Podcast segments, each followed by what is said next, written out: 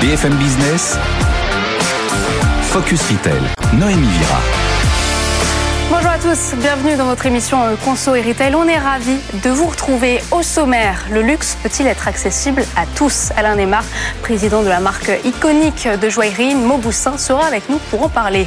L'analyse de cette semaine avec notre experte d'Altavia, Christine Garabédian. Le luxe accessible, un outil stratégique pour les grandes maisons. Focus sur les collaborations qui incarnent cette tendance. On parlera également de la place du digital dans les parcours d'achat. Et puis comme chaque semaine, retrouvez l'actualité de la semaine avec Eva Jaco.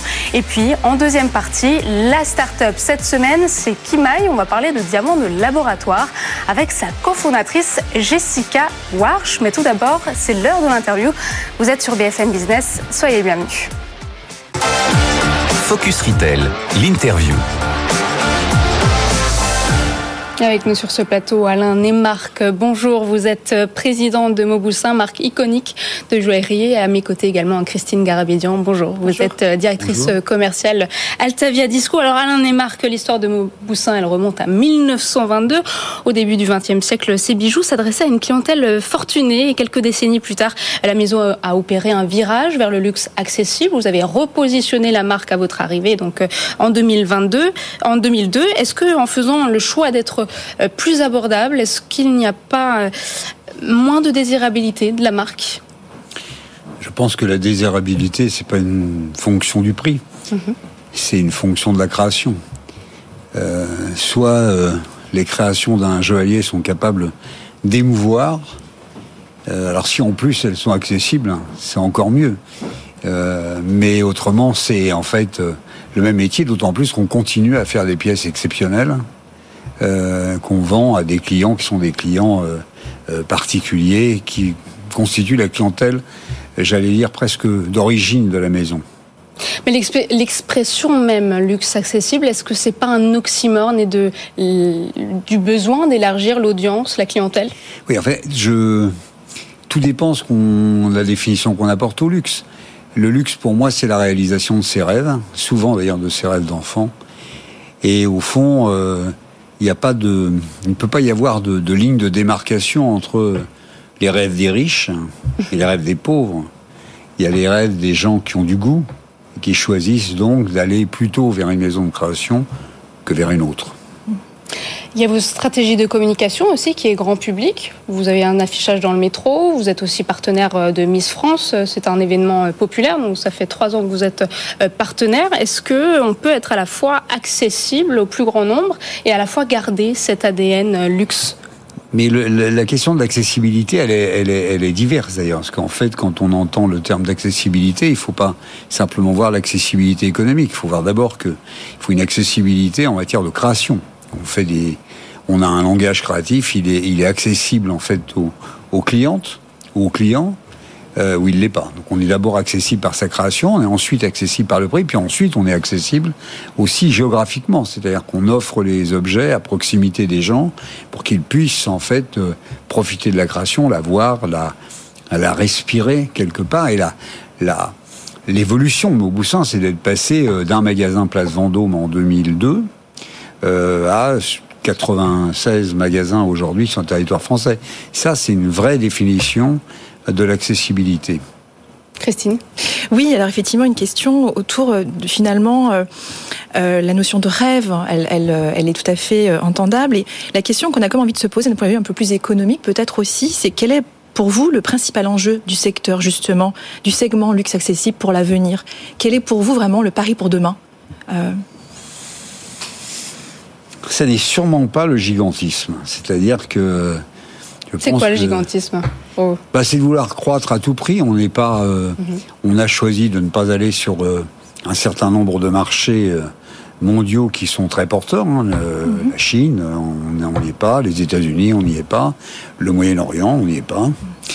Vous allez ouvrir à Abu Dhabi quand même on va ouvrir à Abu Dhabi seulement cette année, on, on aura mis quand même du temps à se, à, décider, et, pour plein de raisons, hein, qui sont aussi le fait que quand on est une petite maison, euh, pour ouvrir, il faut avoir des capacités de production qui permettent de faire face, en réalité, à un, accroissement probable de ces volumes. Mmh. Et euh, moi, aujourd'hui, je sais probablement fabriquer... Euh, 20% de plus de ce que je fais. Mais au-delà de ces 20% de plus, je, n'ai pas du tout hmm. l'outil de production me permettant les faire face. Donc je préfère au fond me concentrer euh, sur les marchés sur lesquels je suis, en face de clients et de clientes que je connais, en représentant pour elles probablement une solution du rêve. Hmm. Parce que c'est ça ce qui est important. Hmm. Je crois que le luxe accessible, c'est de dire aux gens, votre rêve, vous pouvez le réaliser chez nous. Si vous voulez, quand, on prend des, objets assez simples, une, alliance en platine par exemple, une alliance en platine, vous allez probablement la, voir proposée par Mauboussin, je ne vais pas exagérer, mais entre 18 et 23% moins cher que ce que vous pouvez avoir parmi les, grandes maisons qui font des alliances en platine. Ça n'est qu'une question de marge, c'est exactement le même objet. Hein. C'est quoi la fourchette de prix? C'est entre 800 et 1200 euros, ça? Oui. Et en fait, si vous voulez, le, le, le, le, ce choix, alors qui était un choix de marge, hein, qui avait été euh, euh, accepté par le précédent actionnaire, puisque c'est lui qui m'a embauché, c'est lui qui a accepté la stratégie d'ouverture. Euh, c'est un choix, c'est-à-dire que je décide de marger à X au lieu de marger 20% plus cher, plus, élevé, et ben, c'est un choix que je fais et j'espère derrière ça être une entreprise rentable, quoi que soit cette décision. Vous avez parlé de la production. Il y a 4 ans, vous avez rapatrié 98% de votre production en Europe, 60 euh, à 70% en France. Est-ce que vous êtes aujourd'hui confronté à des problèmes d'approvisionnement et une hausse du coût des matières premières? C'est un, bon sujet par les temps qui courent, car euh, d'une part, il y, a une, il y a une assez forte volonté des grands groupes euh, d'acquérir les ateliers de production, donc un certain nombre d'ateliers de production indépendants avec lesquels on était susceptible de pouvoir travailler sont aujourd'hui passés dans le giron de grands groupes de luxe. Ça veut dire que c'est plus possible de travailler avec eux, donc il faut se retourner vers d'autres ateliers. Aujourd'hui, on est à 100% en, en, Europe. On est à peu près à 60% en France. Mais on est en Italie, on est en Espagne et on est au Portugal. Vous aviez une question Oui, effectivement. Donc, vous allez créer ouvrir une boutique à Saint-Sébastien, en Espagne, me semble-t-il. Mm. Est-ce que euh, donc euh, vous êtes présent en Europe? Donc, c'est un choix, on, le comprend, on l'entend. Est-ce que du coup, pour vous, l'offre finalement euh, du luxe accessible, elle est, elle s'exprime finalement par des collections, des créations transverses qui sont les mêmes dans tous ces marchés, ou est-ce que vous justement vous travaillez peut-être à des affinités en fonction de la culture ou du les marché? mêmes, sont dans tous les marchés. D'accord. Donc la même politique de prix, peu importe le pays et c'est la même politique de prix. Non, pas peu importe le pays, parce qu'au Japon, je suis 35% euh, plus cher. Mmh, d'accord. Mais, euh, mais disons qu'en dehors de cas très précis comme le Japon, qui est quand même notre deuxième marché, hein, on fait euh, à peu près 15% de notre chiffre au Japon. En dehors du Japon, qui est vraiment un cas très particulier pour toutes les maisons, autrement j'ai un prix international. Et est-ce que cette volonté de proposer du luxe accessible a un impact sur l'emplacement du magasin? Ce qui a un impact sur l'emplacement du magasin, c'est la volonté de faire beaucoup de com. Parce que ça sert d'avoir une communication grand public si je suis sur des lieux de trafic importants. Donc effectivement, je choisis d'être plutôt sur des artères à fort trafic, compte tenu de la com que, que nous faisons. Aujourd'hui, on voit une nouvelle tendance émerger, plus celle tellement celle du luxe abordable, c'est aussi celle de l'expressive luxury, que vous connaissez peut-être euh, cette notion. Donc la jeune génération qui achète aujourd'hui auprès des marques qui prennent des engagements sociétaux, mais aussi écologiques. Est-ce que vous, vous définiriez la maison Mauboussin comme une maison euh, progressiste? Je ne sais pas si nous sommes une maison progressiste. Je pense qu'on a évidemment des valeurs, on a des valeurs que l'on défend, notamment des valeurs de générosité. Euh, participe à un certain nombre d'opérations dans ce sens-là. Mais je considère que mon métier n'est pas de donner des leçons à la société. Mon métier est d'y vivre et d'essayer d'y vivre en harmonie. Euh, j'ai beaucoup de j'ai beaucoup de salariés, beaucoup de salariés femmes. Je suis confronté à, euh, la réalité de la vie au travers de au travers de ce qu'elles vivent au quotidien, des difficultés qu'elles rencontrent. C'est-à-dire que euh, c'était plus au départ une volonté de féminiser euh, la joaillerie qu'une volonté de la rendre plus accessible ou plus démocratique. C'était pas ça mon objectif et ça l'est toujours pas. Je crois qu'il faut se dire que le bijou répond à une volonté d'identité de la femme qui choisit un bijou comme une espèce de seconde peau. qui choisit un bijou comme un élément d'identité. Il faut qu'elle vive avec ce bijou. Et c'est pas un bijou forcément, c'est pas un bijou d'apparat. Ça peut être un bijou d'apparat, mais au fond, là, avant, on, vous aviez les bijoux de jour. Quand vous allez en soirée, vous changiez le bijou. Enfin, c'est. Vous pouvez toujours le faire. Mais moi, j'essaye que les bijoux que nous proposons soient des bijoux que la femme ait plaisir à porter, euh, quelles que soient les circonstances. Et les grandes causes sont très importantes, les grandes causes. Mais les grandes causes, au fond, euh, elles dépassent le cadre de l'entreprise. Euh, on est plutôt une entreprise euh, qui embauche euh, régulièrement. On est passé de 23 personnes en 2002, 3, à 350. C'est pas beaucoup, on est un nain, mais, mais un nain qui a grossi. Euh, avant, on était un tout tout petit nain. Euh, bon. Derrière ça, je crois qu'on a plutôt une politique de rémunération qui est probablement plutôt favorable. Les grandes causes m'interpellent, mais elles m'interpellent moi en tant que citoyen. L'entreprise est une chose, et, et moi je suis un citoyen. En tant que citoyen, j'ai des partis pris, j'ai euh, des opinions. L'entreprise fait, joue son rôle, mais voilà. Voilà, donc Mauboussin euh, qui réalise un chiffre d'affaires annuel moyen de 89 millions d'euros en 2022. Merci beaucoup à Anne et Marc de nous avoir euh, partagé votre vision du luxe accessible. On va tout de suite passer au journal du retail avec Eva Jacques. Merci beaucoup.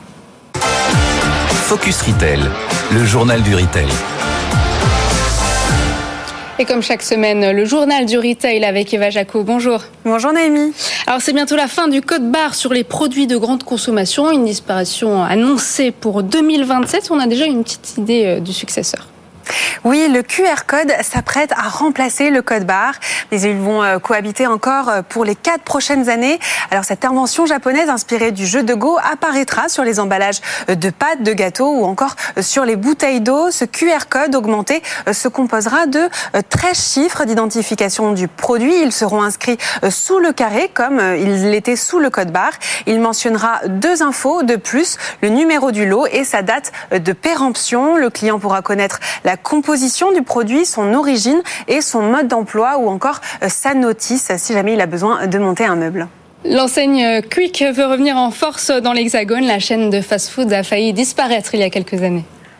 Oui, arrivé dans les années 80 en France, Quick veut doubler le nombre de ses restaurants. En ligne avec les objectifs de son plan de relance, Quick souhaite se réimplanter dans un certain nombre de territoires. L'objectif, doubler de taille en 5 ans. Et pour ce faire, Quick va ouvrir une vingtaine de restaurants supplémentaires cette année en France et créer 800 nouveaux emplois. Alors Quick, c'est 110, 117 établissements en France, dont 90% de franchisés. L'an dernier, son chiffre d'affaires a progressé de 25%. Alors, du renouveau, euh, oui, mais pas de panique. L'enseigne veut euh, garder son ADN et son très prisé euh, Burger Giant. Mais l'idée est bien sûr d'accélérer sur le côté innovation et sandwich haut de gamme, comme par exemple la gamme remarquable qui a été fait, conçue par le chef Norbert Terrer et surtout misée sur la jeune génération.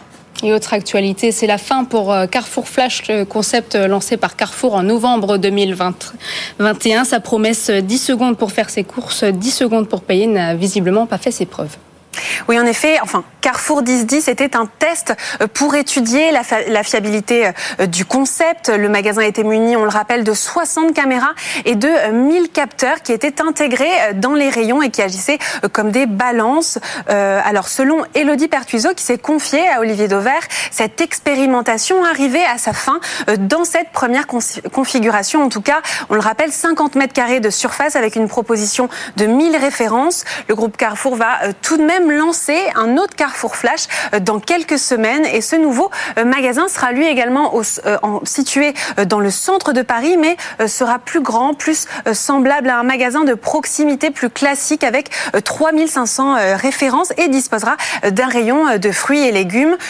Pour info, Carrefour exploite désormais 25 magasins flash au Brésil et en Argentine. Et le groupe de restauration Napa Caro, propriétaire de Buffalo Grill, va se séparer de plus d'une centaine de ses restaurants courte paille, deux ans seulement après avoir acheté l'enseigne. Oui, victime de la pandémie et de la flambée de l'inflation, euh, des prix à cause de l'inflation, les restaurants courte paille euh, s'apprêtent à être cédés. La fréquentation était en baisse de 25% l'an dernier par rapport à 2019. Alors placé en redressement euh, judiciaire en 2020, puis racheté 17 millions d'euros par le groupe de restauration Napacaro. Courte paille, c'est 144 restaurants et 76 en franchise. Le groupe est donc à la recherche d'un repreneur. Napacaro préfère lui se concentrer euh, sur euh, sa marque Buffalo Grill et a récemment axé sa stratégie euh, sur le développement de nouveaux entrants, dont l'enseigne américaine de fast-food Popeye, et en créant également une nouvelle marque qui s'appelle Burn Meat Bun. est connu pour être le meilleur chicken free de Louisiane. Merci beaucoup Eva Jaco. On passe tout de suite au Focus. Focus Retail, le Focus retrouve notre experte Christine Garavidian, directrice commerciale chez Altavia Disco. Alors le luxe accessible, c'est pas un concept marchand euh, totalement nouveau. Exactement. Effectivement, alors euh, dans les années 2000 déjà, H&M initiait effectivement le mouvement euh, en s'adossant par exemple à Balmain ou à Karl Lagerfeld et proposait des articles griffés à des prix très accessibles qui s'écoulaient comme des petits pains en magasin et en ligne. Et en fait, il y avait un intérêt pour la marque mass market, si je puis dire, finalement de monter en gamme le temps de la collection éphémère et puis pour la marque de mode finalement d'élargir son audience.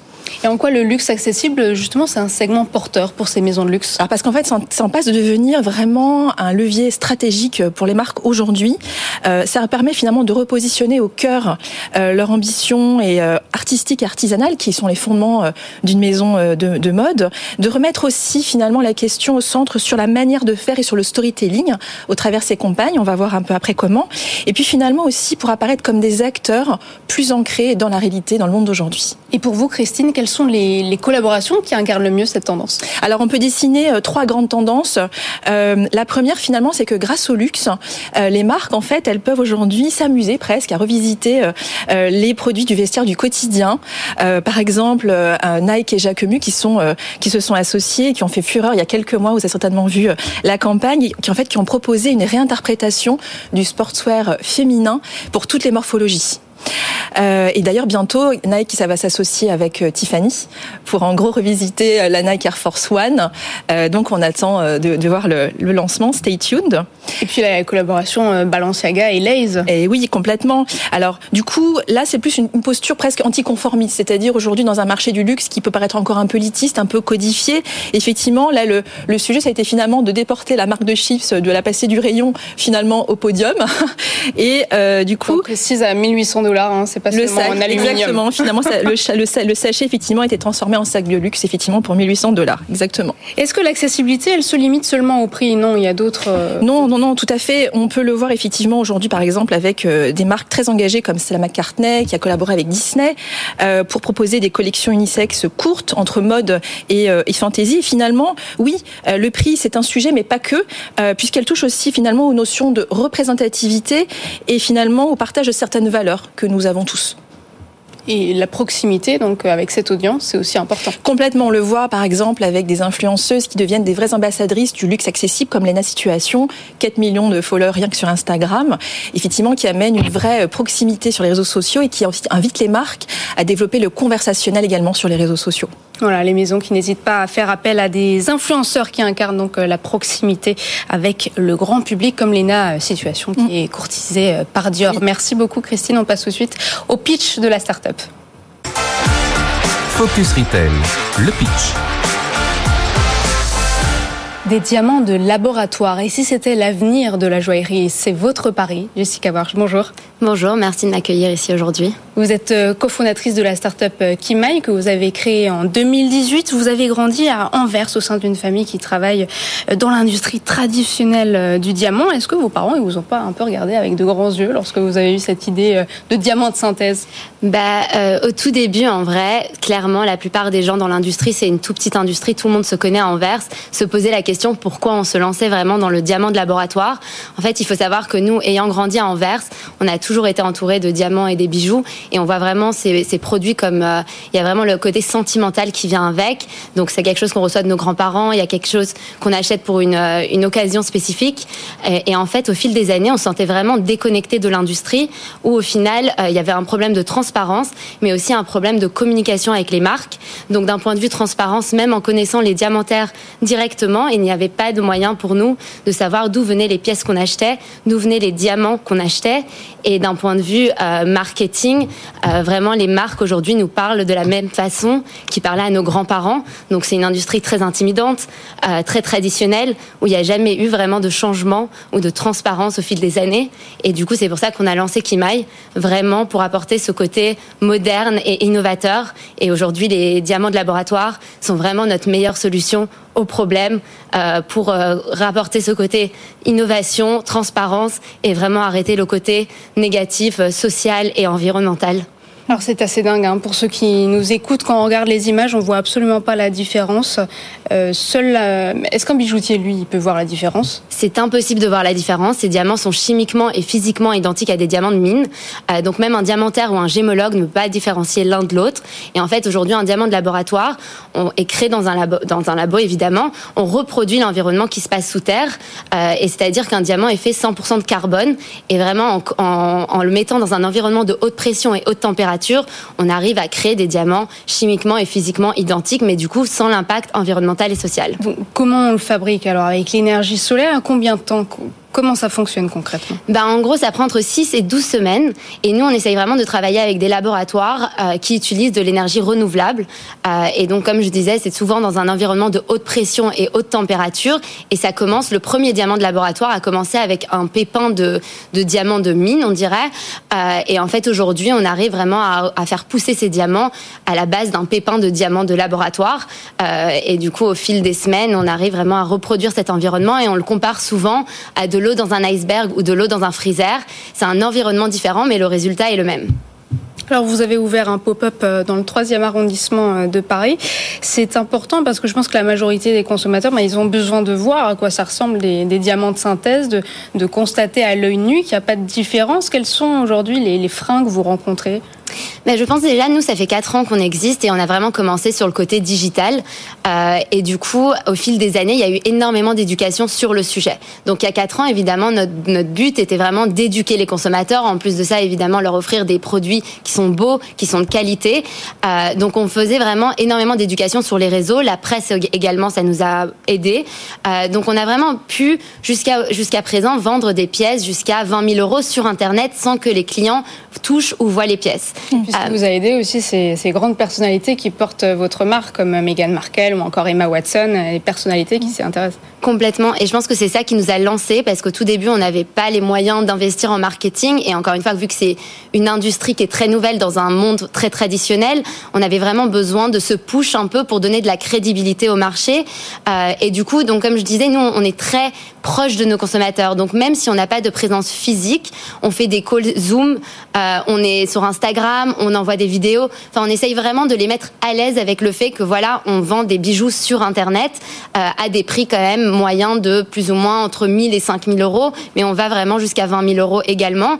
Après, il y a le côté physique parce qu'on a lancé les bagues de fiançailles il y a deux ans, et du coup pour le côté bague de fiançailles, qui est un achat un peu plus traditionnel, les gens recherchent quand même euh, ce côté personnel où on peut rencontrer, voir les pièces en vrai et les toucher. Mmh, D'accord. Euh, ouais. Justement, vous parlez du pop-up store. Alors la question qu'on a envie de vous poser, c'est finalement qui sont vos clients aujourd'hui et qu'est-ce que vous avez appris d'eux en les rencontrant euh, sur ce pop-up store? Qu'est-ce qu'ils viennent chercher chez Kimai Mais je pense qu'il y, y, y, a plusieurs aspects. En fait, nous, le, la marque, on s'est vraiment positionné un peu entre deux marchés. Donc, on voit toutes les, les marques type Place Vendôme euh, qui offrent de la qualité, du design, mais du coup, comme on disait, ça vient à des prix exorbitants et avec une expérience très traditionnelle. Mmh. De l'autre côté, on a plein de jeunes marques qui sont lancées au fil des dix dernières années, euh, qui sont très forts en digital, mais du coup, souvent, il n'y a plus de design, il n'y a plus de qualité. Euh, on parle pas vraiment de, de bijouterie fine. Euh, et du coup, on s'est positionné entre ces deux mondes-là où aujourd'hui, on offre de la qualité, du design, le côté éthique et transparence, où pour nous, enfin, j'ai écouté un peu de ce que vous avez discuté tout à l'heure, le luxe, aujourd'hui, pour nous, c'est vraiment avoir cette transparence-là. Mmh, euh, la traçabilité. Exactement. Des, des Exactement. Et la traçabilité est vraiment ce qu'on voit comme le luxe aujourd'hui. c'est pas une question de prix, euh, mais c'est vraiment une question de bah, savoir d'où viennent les pièces qu'on achète.